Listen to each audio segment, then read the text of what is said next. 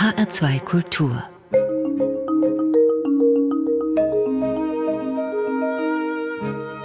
Doppelkopf der Doppelkopf in H2 Kultur, heute mit Emil Mangelsdorf und Daniela Baumeister. Zu Gast ist ein ganz großer des zeitgenössischen Jazz und ein ganz großer Frankfurter. Er spielt und tritt auf, als spielendes Alter keine Rolle. Vielleicht tut es das ja auch nicht. Das werden wir rausfinden in diesem Gespräch, auf das ich mich sehr freue. Herzlich willkommen im Doppelkopf. Ja, ich freue mich, dass ich da bin. Sie üben täglich. Wie hat der Tag heute angefangen? Ja, der Tag äh, fängt an nach dem Üblichen, dass ich nach dem Frühstück übe. Es macht mir einen Riesenspaß zu üben. Und ich habe manchmal Nächte, man schläft ja, wenn man älter wird, nicht mehr so ganz gut, habe ich äh, dann immer als meine Beschäftigung im, im Halbschlaf ausgewählt, dass ich darüber nachdenke, was ich am nächsten Tag üben werde und freue mich schon drauf. Das heißt, Sie haben so einen richtigen Plan? Also man spielt nicht nur Tonleitern oder schwierige Improvisationen, sondern Sie planen auch richtig, was Sie dann üben wollen. Ja, es gibt ja einen, einen ganzen Berg von, von Möglichkeiten, den man in einem Leben gar nicht abtragen kann. Also an Möglichkeiten zu üben. Ich glaube, dass sich das also wirklich so ins Millionenfache multiplizieren lässt, was ein Musiker alles vor sich sieht an Aufgaben, an Möglichkeiten. Und naja, man tut gut daran, wenn man möglichst viel davon in Gebrauch nimmt und versucht, das zu bewältigen. Bewältigen Sie das alles oder gibt es Dinge, die liegen immer noch auf dem nein, Berg? Nein, nein, der Berg wird nicht kleiner, er wird in Wahrheit größer. Merken Sie denn, wenn Sie mal nicht geübt haben?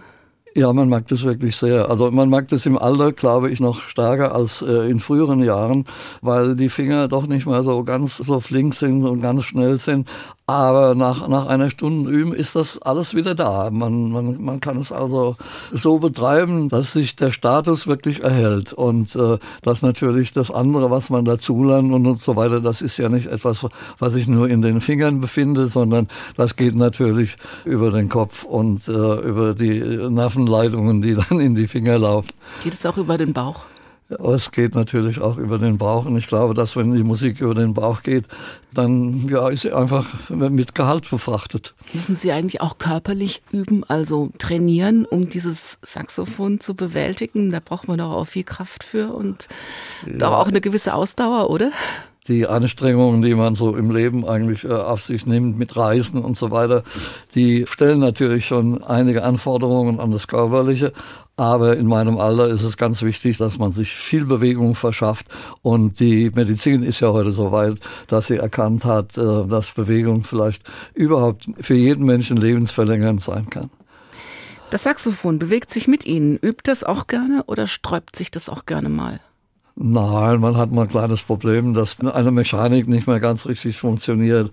Aber im Großen und Ganzen ist das schon ein sehr williger Mitarbeiter, sagen wir mal so. Also es ist keiner, der zu Hause sitzt und sagt, heute mache ich ihm mal richtig das Leben schwer, weil heute habe ich mal keine Lust. Ja, das kann mal vorkommen. Es gibt halt Dinge im Leben, die sich nicht nur mit dem Üben beschäftigen und äh, das Leben stellt andere Anforderungen und so weiter. Da kann natürlich auch äh, an diesem oder jenem Tag ist der Fall sein, dass man, dass man sagt, heute, heute funktioniert es einfach nicht. Oder ich, man fängt an zu üben und spürt, dass äh, das ziemlich erfolglos bleibt und dann kann man es ja auch lassen. Aber das ist sehr, sehr selten, Gott sei Dank. Das heißt, Sie erkennen am Ton Ihres Instruments auch Ihre Verfassung, wie es Ihnen so geht am Tag? Vom Ton habe ich immer eine Rückantwort wenn der Ton mir gefällt, so ist er seinerseits inspirierend auf mich und lässt vielleicht auch andere und schönere Ideen sprudeln. Also ich bin sehr abhängig davon, dass ein Ton schön ist und ich meine, ästhetische Begriffe sind natürlich in der Musik wie überall in der Kunst immer irgendwie abzurufen oder herzustellen oder man versucht es jedenfalls und äh, ich bin davon von abhängig, dass eigentlich auch Schönheit in der Musik eine, eine Rolle spielt. Ich finde Ihren Ton sehr schön. Sie spielen dieses Instrument jetzt seit ungefähr 65 Jahren. Hat sich der Ton über die Jahre und die Jahrzehnte auch geändert? Ja, es ist überhaupt was Interessantes mit dem Ton. Äh, ich habe äh, rückblickend lange gebraucht, bis ich eigentlich ein, ein wirkliches Bewusstsein, wie ich klinge, wie ich für andere Menschen klinge und in den ersten Jahren, da war immer eine Art Enttäuschung dann zu bemerken in mir, dass der Ton so klingt, wie er klingt. Und Nur ist das oft etwas, was von der Tagesform auch beim Hören zu tun hat. Manchmal vergehen dann zwei, drei Jahre und man hört eine Aufnahme wieder und stellt fest, ach, das war ja doch gut, das war ja doch ein schöner Ton oder man hat gut gespielt. Ich kenne jemanden, der mal gesagt hat, wenn schon jemand einen schönen Ton hat, dann ist da was nicht in Ordnung oder dann ist was faul. Also das kann ich leider nicht teilen. Für mich ist der Ton wichtig. Warum überhaupt das Saxophon? Sie haben ja mit Akkordeon, mit Klarinette und mit Flöte angefangen.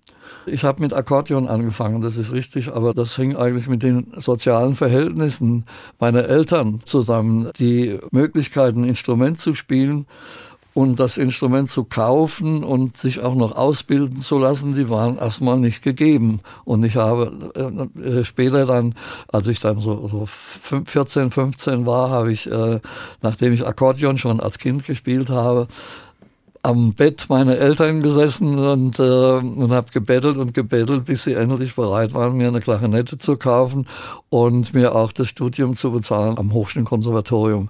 Und da war ich damals äh, zwei Semester, aber ich wusste, als dann mein, mein Jahrgang schon eingezogen wurde und dass also ja die, in dem Fall könnte man wirklich so sagen, die Einschläge näher kamen, da war es natürlich so, dass ich noch ein bisschen versuchte, so das so einen Zipfel vom Leben zu packen und habe, äh, naja, nicht besonders viel geübt, aber wir haben, ich habe gespielt, wir haben nächtelang Schallplatten gehört, amerikanische Platten gehört. Otto Jung, der damals selbst, der älter war als wir, der wunderbar Teddy Wilson Klavier spielen konnte. So hatten wir die erste Band zusammengestellt.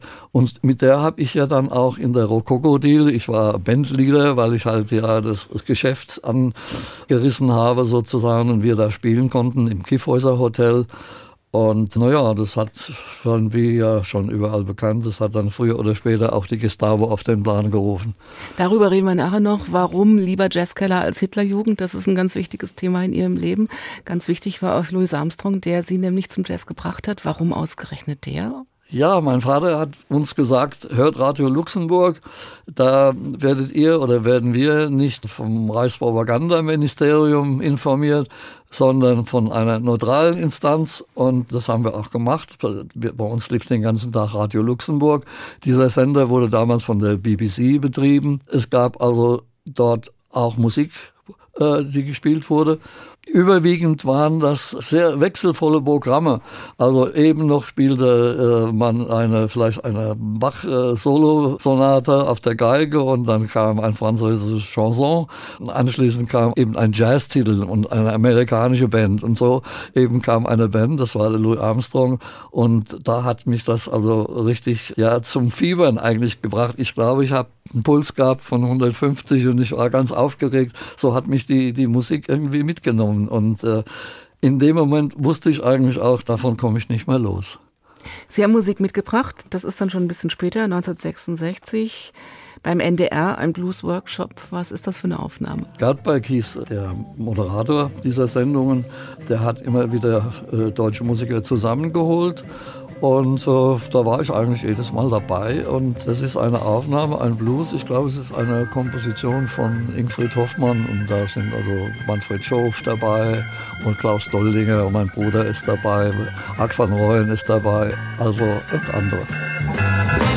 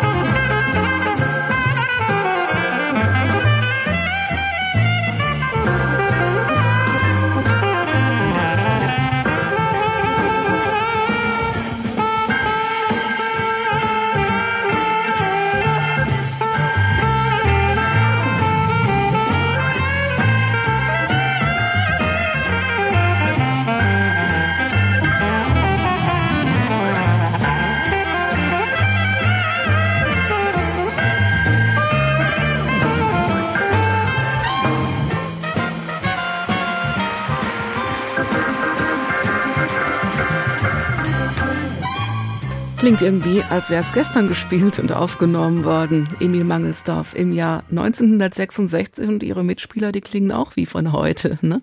Ja. Also was hier beim NDR im Blues Workshop gespielt wurde. Der Doppelkopf in H2 Kultur mit Emil Mangelsdorf.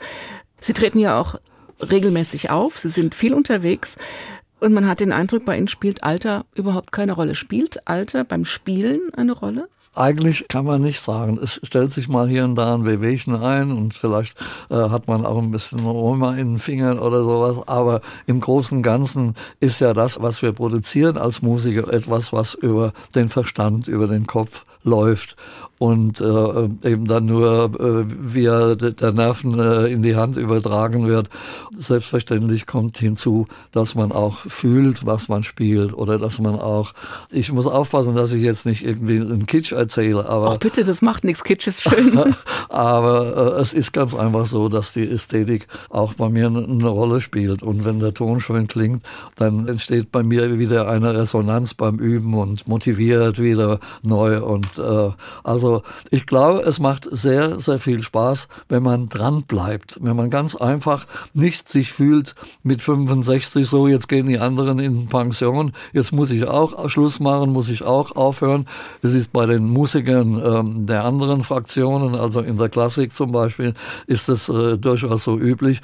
Aber ich bin der Meinung, dass wenn man mit einer gewissen Leidenschaft Musik betreibt, dann sollte man äh, sich da keinen Termin setzen, an dem man aufhört, sondern einfach immer weitermachen. Und ich bin sehr fest davon überzeugt, dass wenn man weitermacht, dass man dann auch eine Freude erlebt und dass Freude vielleicht über all die Bodenstoffe oder so, die dann der Körper produziert, auch Kraft gewinnt und vielleicht sogar ein höheres Leben erreicht. So ein Lebenselixier auch. Ne? Ja. Ich werde reifer und reifer in der Musik, haben Sie gesagt. Das habe ich jetzt vor kurzem gelesen. Wie haben Sie das gemeint? Ich glaube, dass es eigentlich auch eine Reduktion ist, die man irgendwie herstellen kann oder die sich ergibt auf Dinge, die wirklich wesentlich sind. Und zwar meine ich jetzt nicht so sehr äh, äh, nur das, was man selbst produziert, sondern ich meine auch, was man wichtig nimmt und auch äh, Dinge, wie kann man Musik erklären? Wie kann man zum Beispiel äh, umgehen mit der Frage, welche Funktion Musik hat in der Gesellschaft, welche Funktion auch für das Individuum die Musik hat. Und äh, hier sind ganz gewiss äh, Dinge hergestellt oder haben sich bei mir eingestellt und so weiter, die, die auch meinem Verstand irgendwie genützt haben.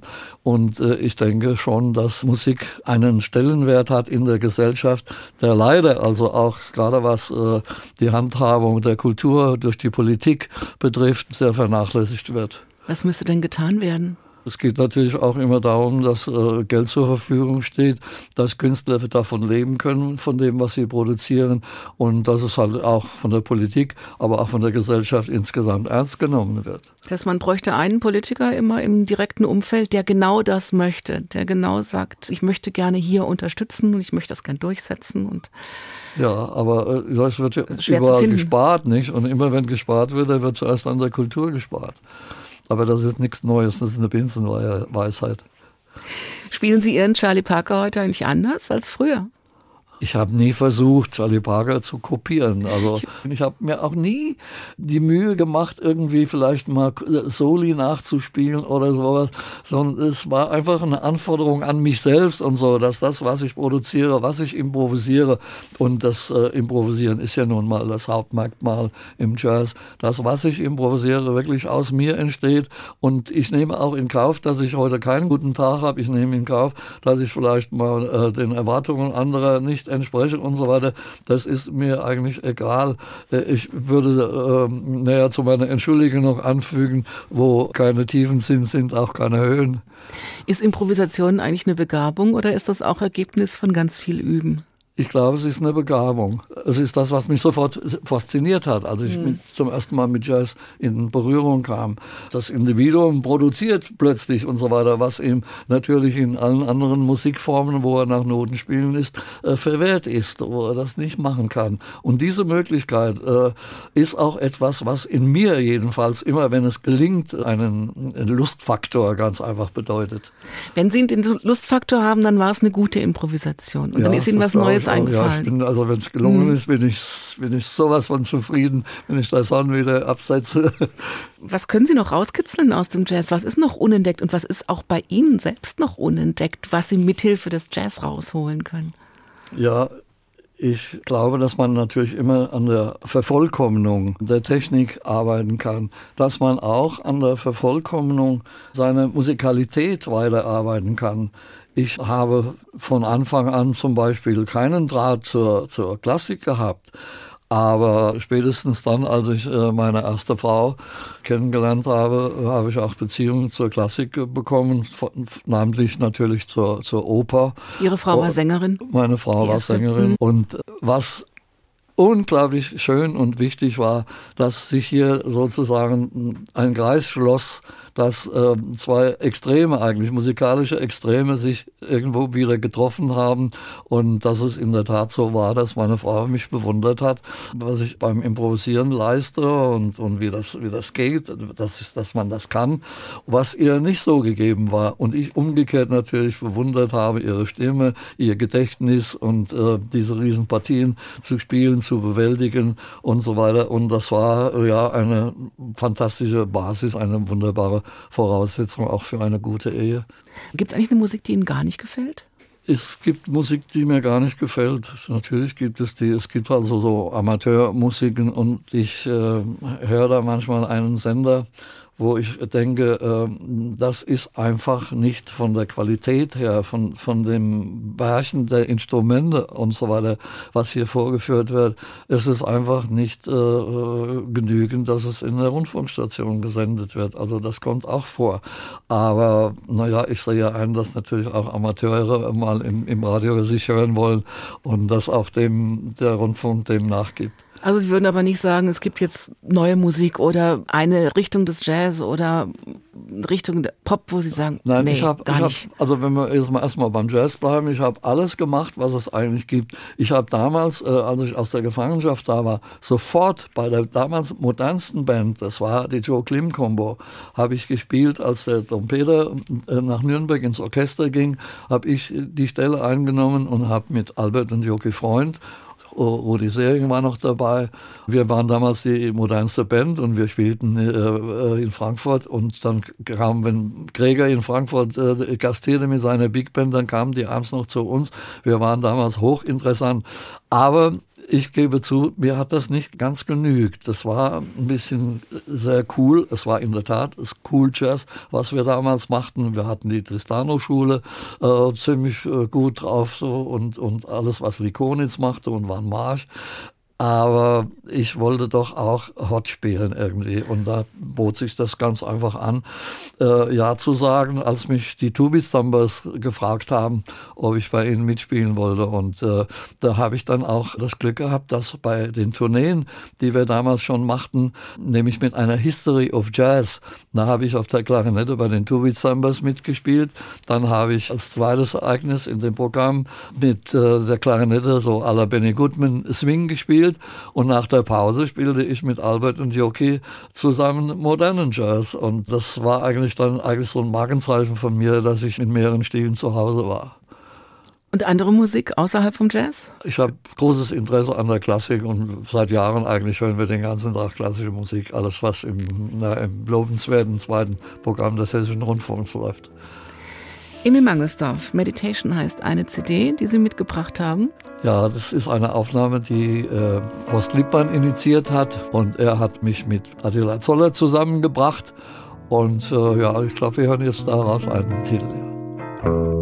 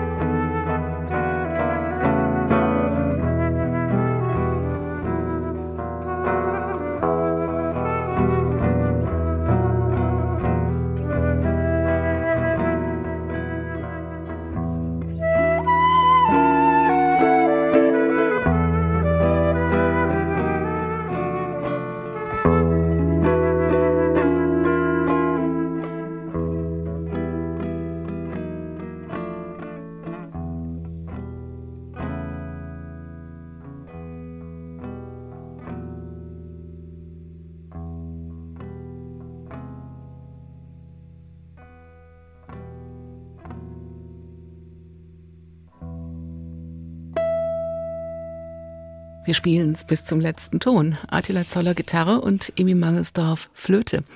Haben Sie viel Flöte gespielt eigentlich? Wie ist das zustande gekommen? Sie haben eben gesagt, also Horst Lippmann hat gesagt, spielt doch mal zusammen, haben sich einfach hingesetzt und haben dann gespielt? Naja, er hat uns zusammengetan und äh, wir brachten natürlich dann schon so eine Idee mit irgendwie. Der Attila hat angespielt, hat so einen Akkordablauf mir vorgespielt und so und dann habe ich darüber improvisiert und wir haben daraus etwas gestaltet, wovon ich glaube, dass es auch ein bisschen ins Gemüt geht. Also dass es nicht so ganz oberflächlich klingt und so in einer äh, Musikproduktion, sondern auch nach innerer Beteiligung von uns beiden hat eine sehr, sehr schöne Stimmung. Emil Mangelsdorf ist heute Gast im Doppelkopf in H2 Kultur. Mein Name ist Daniela Baumeister. Gratulieren kann ich zu einem ausgefüllten und erfüllten Leben im Jazz, an dem wir heute alle teilhaben konnten und können. Herr Mangelsdorf, wir reden jetzt über Gegenwart und Zukunft und mal ganz kurz zurück, denn Ihnen fehlen ein paar Lebensjahre. Nicht nur im Jazz, Sie waren noch keine 20, da waren Sie als Funker im Krieg in Russland und danach fast fünf Jahre in russischer Kriegsgefangenschaft. Wenn man das heute liest und heute Sie so wahrnimmt, wie fröhlich Sie sind, wie im Leben auf beiden Beinen, wie haben Sie das damals geschafft? Wie haben Sie das physisch und psychisch überlebt? Ja, es war, und wenn ich es noch ergänzen darf, ja so, dass ich mit 14 Jahren zum ersten Mal hin musste, wohin ich nicht wollte, nämlich ins Landjahr nach Ostpreußen. Dieses Landjahr war eine Schmiede von Jungbauern. Man hat uns damals gesagt, wir werden ausgebildet und äh, körperertüchtigt, um in den zu erobernden Ostgebieten Bauernhöfe zu übernehmen.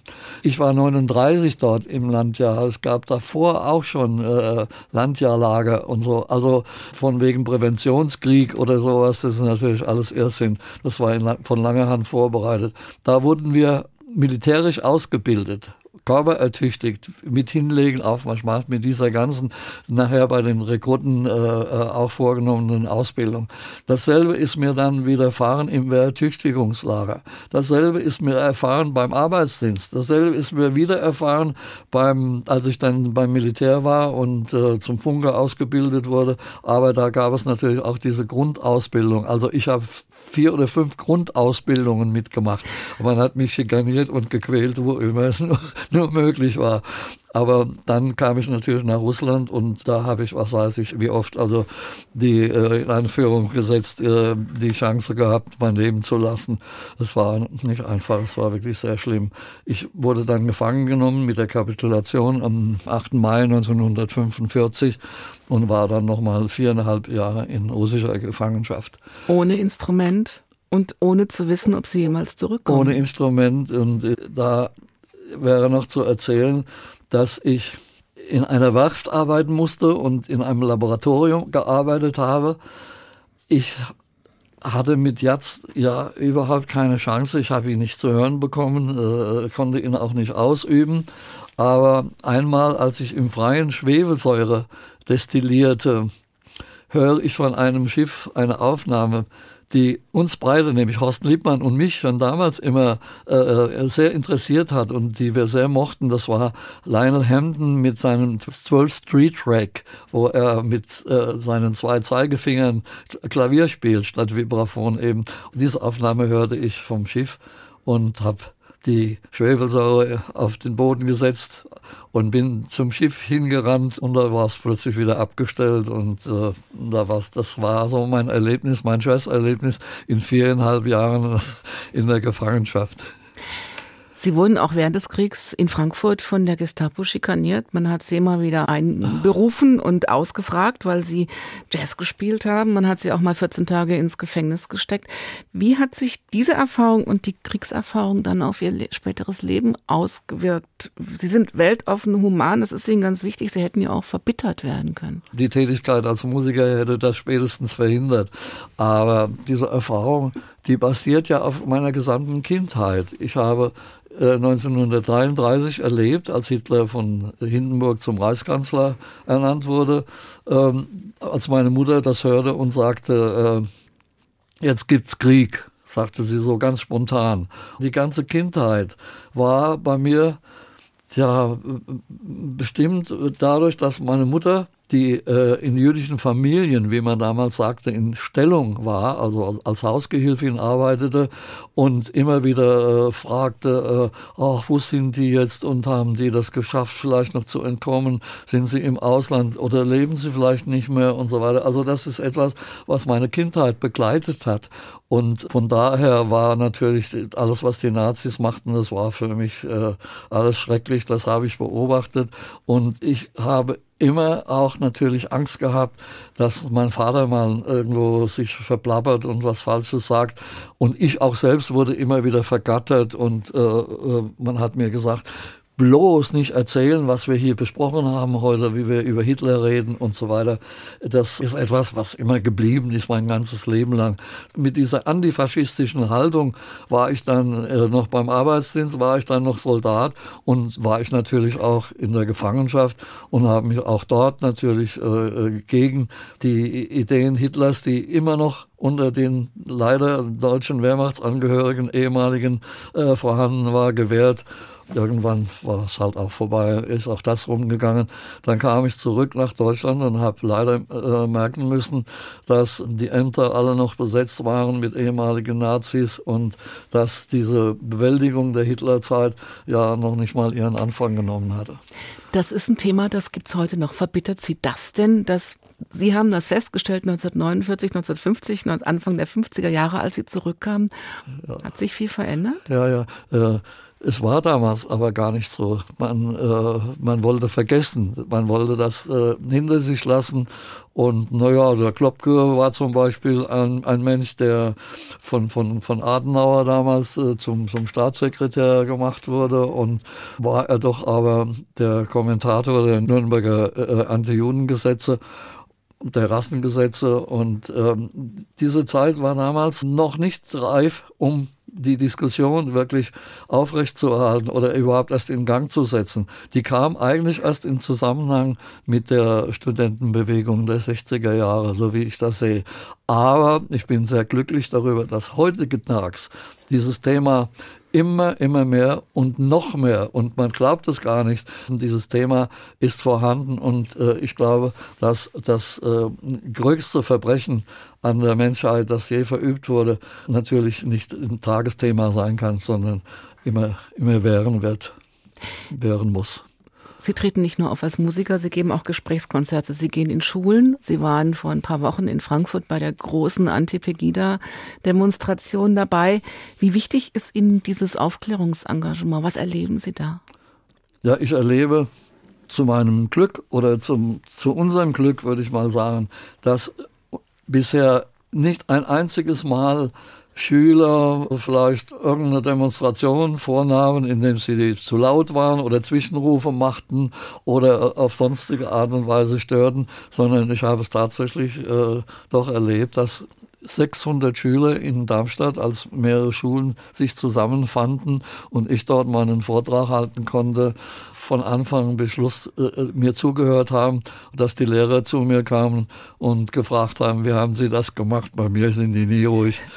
Sie haben was mitgebracht, vielleicht können wir es nachvollziehen, was Sie machen. Sie haben einen kleinen Text dabei, den Sie unter anderem da auch vorlesen.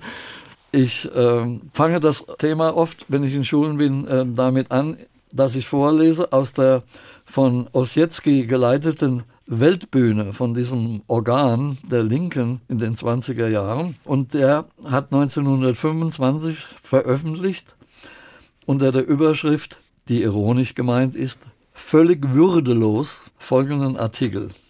Jazz schlägt jeden Ansatz von Würde, von korrekter Haltung, von Schneidigkeit von Stehkragen in Grund und Boden.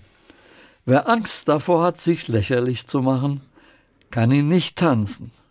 Der deutsche Oberlehrer kann ihn nicht tanzen. Der preußische Reserveoffizier kann ihn nicht tanzen. Wären doch alle Geheimräte und Professoren und Politiker verpflichtet, zuweilen öffentlich Jazz zu tanzen, auf welch fröhliche Weise würden sie all ihrer Würde entkleidet. Wie menschlich, wie nett, wie komisch müssten sie werden.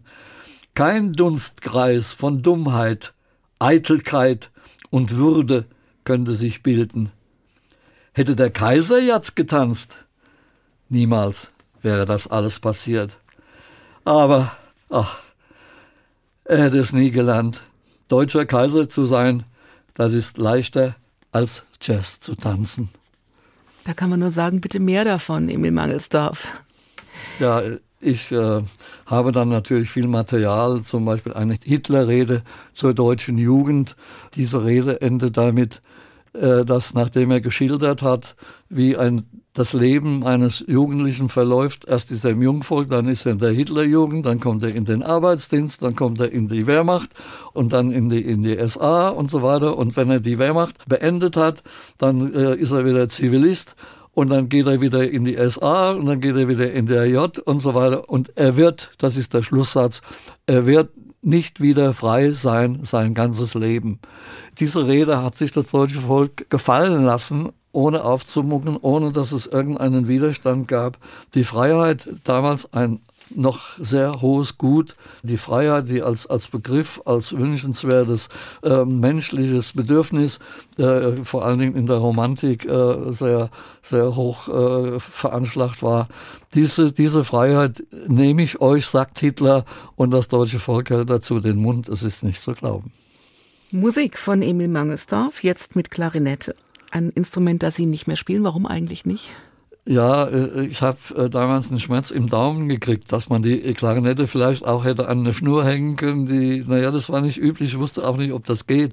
Und äh, dann habe ich die Klarinette sein lassen und habe mit der Flöte, man kann fast sagen, weitergemacht. Musste allerdings das natürlich auch üben und auch lernen und so weiter, weil der Ansatz ja ein völlig anderer ist. Aber ich, ich kann mir anmaßen zu sagen, dass ich es zum schönen Ton gebracht habe, mal mit Sicherheit. Sie hören sich also immer noch gerne Klarinette spielen.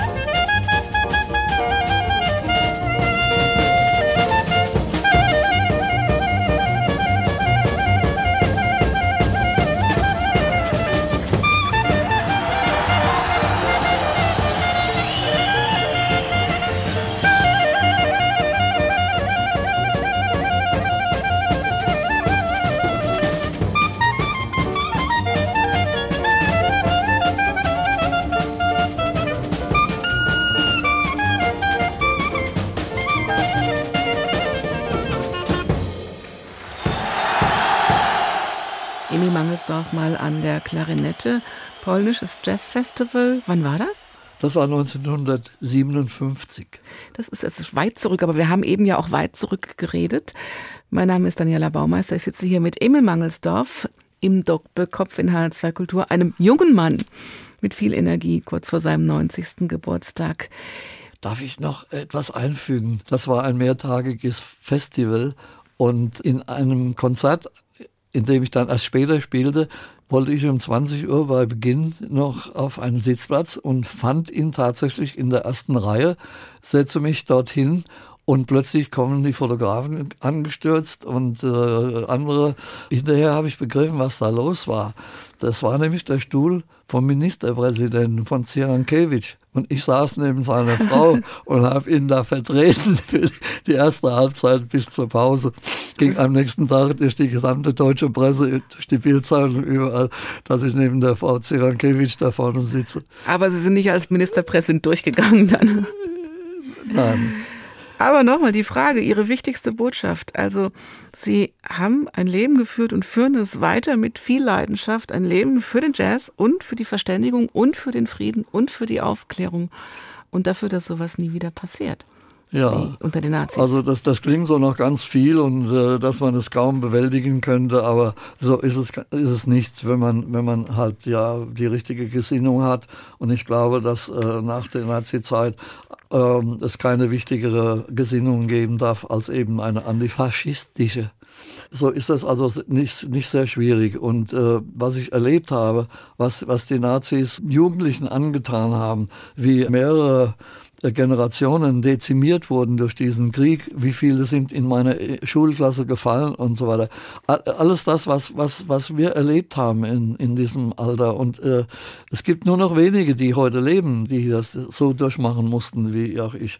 Ich glaube, dann äh, muss man ganz einfach auch, wo sich die Gelegenheit bieten, muss man sagen, was unter den Nazis passiert ist und äh, muss natürlich auch im Blick haben, dass die Gesellschaft ja nicht so funktioniert und dass immer wieder in der Welt Dinge passieren, die dann natürlich auch ins Blickfeld kommen, so dass also nicht nur eine antifaschistische Haltung, sondern ganz einfach eine humanitäre eine Menschlichkeit einfach in einem handeln lassen sollte, die auch, wenn es denn wirklich funktioniert, ihre Früchte trägt. Das tut es ganz bestimmt.